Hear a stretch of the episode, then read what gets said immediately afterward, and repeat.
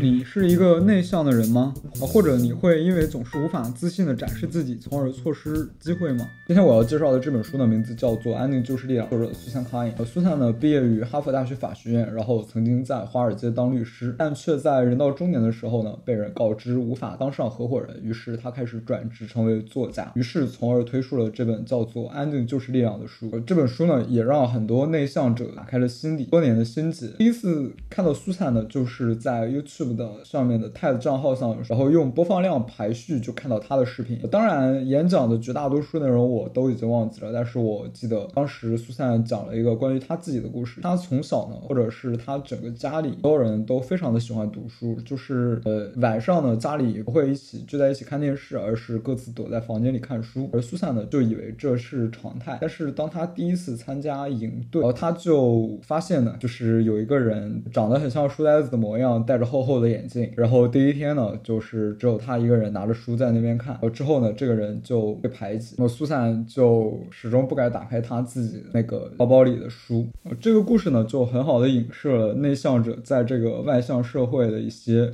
呃受到的一些区别对待、歧视或者啊。不过当时呢，我就是也还不知道这本书，然后直到呢，我看到人生给的答案里面，他他的故事让我印象深刻，然后呃加上后面那个人生给的答案里面后面有别的嘉宾也推荐这本书，所以我就跑来看。然后我发现这一切就好像是缘分的闭环。然后看了他这个书呢，也是不同凡响，就是我说难怪他能凭借着仅仅一本书就掀起了宁静革命。好，那这本书在讲什么呢？这本书就是苏珊指出了什么是外向的文化，以及这些外向文化中存在的问题，并且作者也从科学的角度论述了内向者的个性以及内向者的优势。最后呢，作者就是呼吁我们内向者应该接纳真实的自己，接纳自己那个内向的个性，并且塑造自己的舒适区，从让自己工作更加得心应手，拥有更加满意的生活。而这本书最打动我的点，这本书呢，根据名字一样，它就是一个 self enhancement 的书嘛。然后我觉得就是这些书有的时候看起来就像在不断打开自己的心结，就像上一本《脆弱的力量》，我发现自己原来曾经那么纠结的事情，甚至为之难受的事情，背后就有这样的原理。就我从前是一个就不太容易相信别人的人，以前虽然是预设就觉得外向性格比较好，你要主动去社交，然后主动去争取机会嘛，哦，你应该多锻炼，比方说你要抓紧机会去发表你的论点，然后抓住机会在老师或者上司面前展示自己的能力。但是心里总还是觉得有那么一丝不大对劲的地方，而且过后呢，也总觉得不大舒服。然后有的时候呢，就是想说在下一次做差不多的事情，公开演讲或者是展示自己的想法呢，就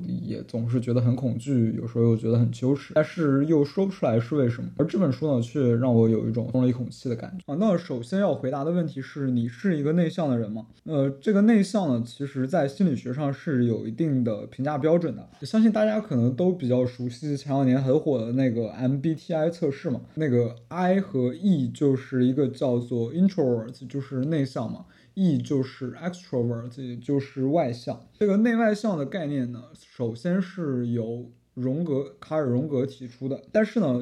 现代心理学上却觉得内外向的分界其实是并不完全清晰的。你可能是一个内向的人，可能是一个外向的人，你甚至有可能是一个双向的人。呃，但是呢，现在心理学上还是存在着一定程度上的共识。就是说，我们可以从敏感度上进行区分。如果你不确定你是内向还是外向的人的话，那么作者就有在文中提供有二十个问题哦，我会把所有的问题呢都放在 show notes 里面。你是不是符合这个问题的描述？如果你回答是的描述要多于否的描述，那么你就是一个内向的人；反之，你则是一个外向的人。如果是等于否呢，那你则是一个双向的人。呃，那这边呢，我就先念几个供你来简单参考一下。第一个问题是我比较喜欢一对一的对话多过团体活动。第二个问题是我喜欢用写作表达自己。第三个问题是我喜欢独处。第四个问题是，比起统计，我比较不在意财富、名声及地位。嗯，什么是外向文化呢？外向文化就是指那个文化，它强调外向性格的优越性。就像我刚才说的，就是从小父母、老师都教我们，你要勇于表达自己，你要展现你自己，去赢得稀少的机会。而这种文化呢，发源还要从卡内基开始说起，写人性的弱点那一位。那么卡内基呢，从小是农户家的儿子，就是他的父母充满道德感，但是日子却过得很穷苦。这也导致卡内基从小。内心就是一个充满着不安全感的人啊，怕这个怕那个，怕闪电，也怕在公开场合演讲，他怕自己说不上。但是呢，一次偶然的机会，有一个叫做肖多夸终身教育运动的演讲者呢，来到卡内基生活的家乡演讲。卡内基就听到那个演讲者白手起家的故事，就开始意识到了演讲这件事情的力量。于是呢，他报名各种各样的辩论赛，然后苦练演讲技术。终于在无数次练习之下，他把自己打磨成了一个演讲大师。而后呢，他在在纽约的一个夜校开了一门叫做演讲的技术的课。在那个年代呢，人们普遍还没有像现在一样重视演讲的技巧。但是呢，卡内基的那个课却一经推出就后来呢，卡内基还开办了卡内基演讲学院，然后也写了《How to Win Friends》《How to Win Friends and Influence People》这本书嘛。这本书就是人性的弱点，至今也还在畅销中。那么随着卡内基的成功，整个美国社会的意识呢，也随之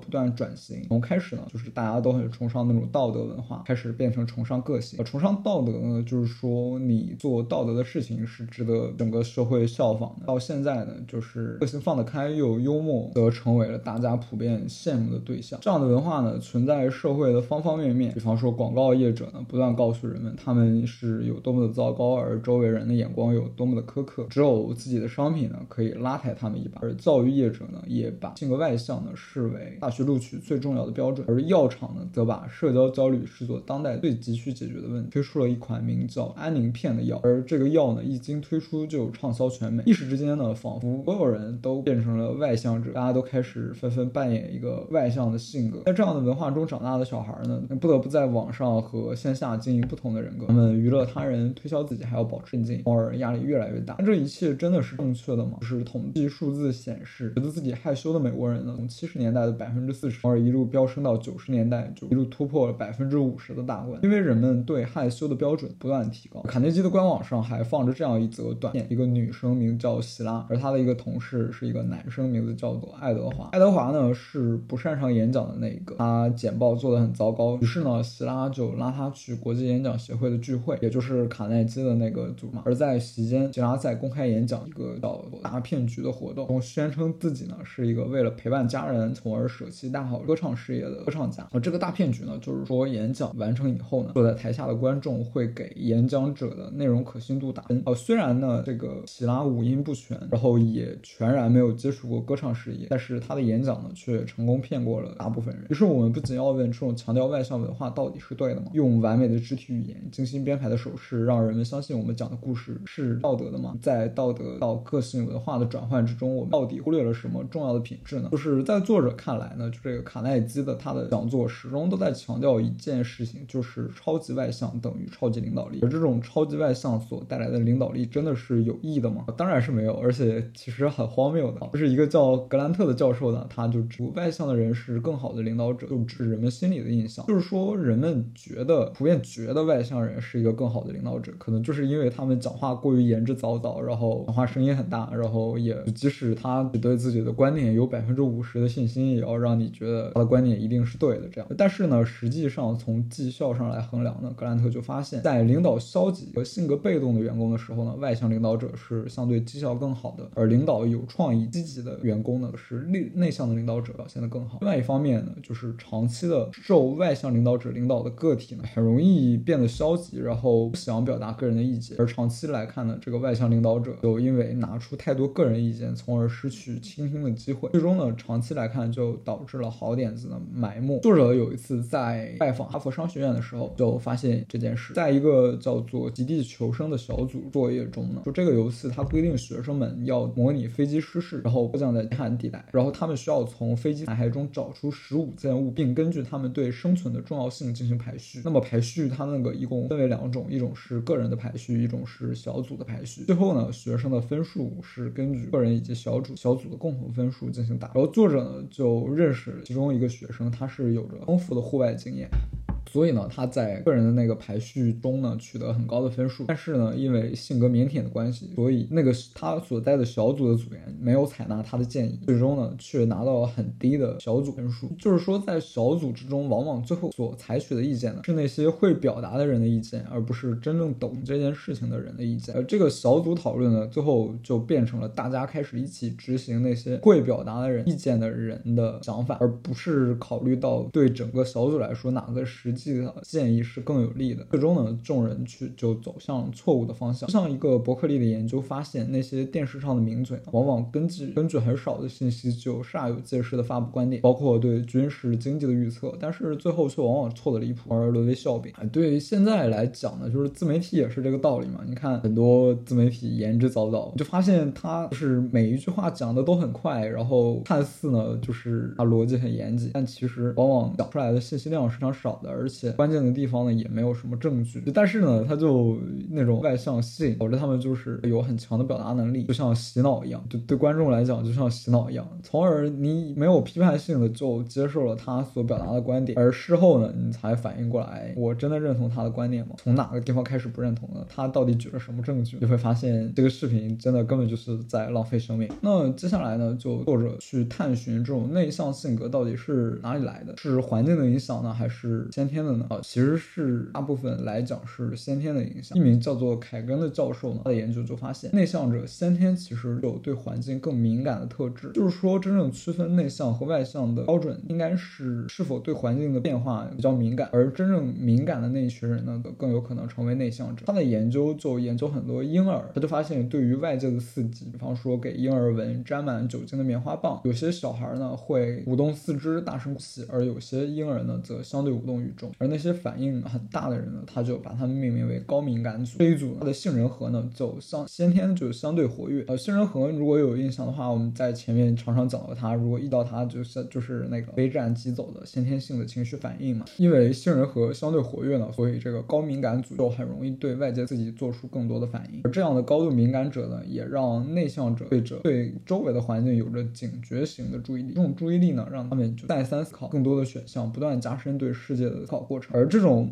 内向性格呢，在进化的角度来看，遗传下来也是非常有道理。呃，就是说，你，假设一个群体，所有人要对反应更敏感，然后整个群体生存的概率才更高嘛，并且呢，这个高度反应组的孩子们就还总是对细微的差异具有高度的敏感性，以及会呈现复杂的情绪反应。我们常常会听到人们讲做就对了，但是呢，这恰恰也是一种外向文化的体现。对于拥有着上述特质的内向者来讲，其实要把理论付诸实践是极其困难的，因为他们不得不考量太多的因素。这样的特质呢，也让他们从小在校园之类的环境里面备受压力，因为校园里面常常有太多的变数需要考量。比方说，在校园里面，老师鼓励大家小组作业，鼓励大家一起玩嘛。而这样的环境对内向者来说其实是极其不适应的。这样的环境就是给外向者的来设计，为了就是让每个人参与到这个活动中来。但是对内向者来说呢，参与活动中却让他们倍感压力。而这样的高度敏感性呢，也导致高度反应组的孩童有四分之一都患上社会焦虑障碍。不过呢，不只有这些问题，这个内向的性格也带来相当多的优势，就是像刚才所说的，他们其实比较会深度思考，因为他们能够深度思考，所以在学业上呢更容易取得好成绩。啊，有研究就表明，在大学校园里，学生的成绩表现更有可能跟内向的性格呈现正相关。啊，并且呢，长大以后呢，内向者也更容易成为艺术家、作家、科学家和思想，而相对于外向的小孩呢，则更容易冒险，想要更多的刺激。换句话来说呢，内向者普遍具有更好的思维能力和创造力，他们更容易专注在手头的事情上，而不是相对来讲讨厌一些有的没的的社交活动啊。不过作为内向者呢，我们生活中也是不得不面对很多需要走出舒适区的情况，比如发表公开演讲或者做简报，这个可能也是让人感到最困扰的地方吧。当然，内向个性很大一部分是由基因决定的，但是呢，或者却说我们的自由意志也可以起到相当重要的作用。如果把我们比作橡皮筋的话，我们是可以在一定范围内伸缩的，可以在一定程度上克服社交恐惧，对发表演讲的恐惧。哎，你说好吧，那还不是卡耐基那一套嘛？就是模仿外向者。但是必须讲的是，作者跟卡耐基的区别呢，就是卡耐基相对来讲是一种相对商业的行为。我觉得他其实相对于在利用你的恐惧给自己赚钱。在卡耐基的逻辑里面，内向是一种需要被治疗的疾病，而报名他的演讲课程呢，能够帮你变得更外向。而作者提供的则是一套有科学证据的方法，可以帮助你克服一些内向性格本身所带来的恐。当然，它不是帮你消除这种恐惧，就是那种恐惧是先天而来的。就像作者在文中说到，其实内向性格相对来讲是一种被恐惧所驱使而进行行动，而外向者呢，则是被奖励所驱使。作者在，让让我们承认，本来我就是内向者的基础上呢，也能够自如的发表演讲，但是呢，却就像橡皮筋一样，你就只能在你基因的范围内延伸拓展。就像比尔盖茨再怎么做社交，也不可能像克林顿一样擅长演讲、擅长社交。之所以会这么讲呢，是因为除了杏仁核之外，我们的大脑还存在额叶皮质，也就是我们的理性系统。而理性系统呢，可以帮我们安抚那种毫无来由的恐惧。就是说，如果我们从小是一个相对敏感的人的话，那么我们几乎一辈子在看到陌生人的时候，或者发表演讲的时候，杏仁核都会发挥作用，让我们感到恐惧、感到不适。但是呢，额叶皮质的存在就可以告诉我们自己要淡定，要举止得体，这一切没有什么。作者就说到，我想想起自己的经验，我明白我并不是已经克服恐惧，我只是学会怎么说服自己，从危险的峭壁上走下来。而另外一条呢，我从这本书中所收我得到很有用的建议，则是不要过度突破舒适区。呃，这可能很反直觉啊，你知道现在各种各样的专家、各种各样的朋友、亲戚都劝你要突破舒适区，不要老是在自己熟悉、喜欢的地方待着，你要走去，你要勇敢，你要展示自己，展示自己的个性，你要变得外向。但是呢，作者却所以说，其实舒适区才是。艾斯特呢是啊律师事务所的，是一家事务所的税务律师，他非常的内向，然后喜欢琢磨复杂的事情，并且呢，他很幸运，他做着这个税务律师这个很适合他的工作。他因为他爸爸是一个数学家，所以他从小就很喜欢思考一些复杂的税务问题。呃，但是呢，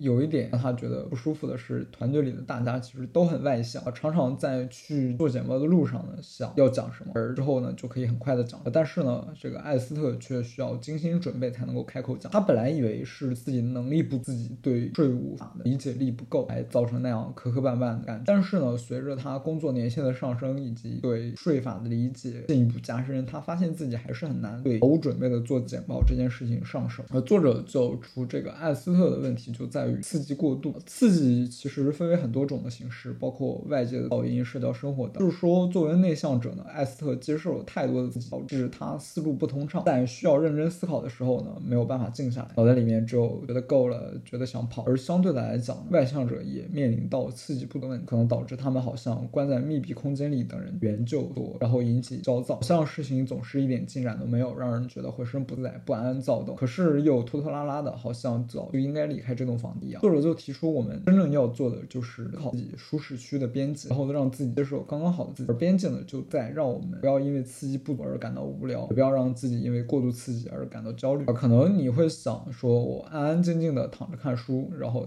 三十分钟以后呢，你却觉得自己没有办法再聚焦在小说上，这就是刺激不足的结果。那么此时作者就建议你，不如打个电话给朋友，去约着吃个午餐。而找到自己的舒适区呢，也会让你对你的工作更加得心应手，生活也更加满意。就按照作者的例子来讲，作者曾经在华尔街当律师嘛，作者就说，在我认识到这一切之后呢，我就回想起我的律师生涯，就好像在异国一样，呃，异国的风景啊很美，但是它终究不是我生活的地方。于是作者果断转转换跑道，成为一个作家。最后总结一下，即使外界总在告诉我们，我们要外向一点，然后内向可能害我们错失良机，但是呢，内向其实是一种天性啊，并且呢，内向带给我们深度思考以及对外界高度警觉的能力。而为了对抗内向所带来的那种不善言辞，关键就在于定义属于你你自己的舒适区。如果本期节目有改变你的看法的话，欢迎分享给你的朋友，这对我真的很重要。如果关于本书你还有什么问题，欢迎在评论区留言。如果留言足够多的话，我会做一期关于这本书的 Q&A 那么我们下期见。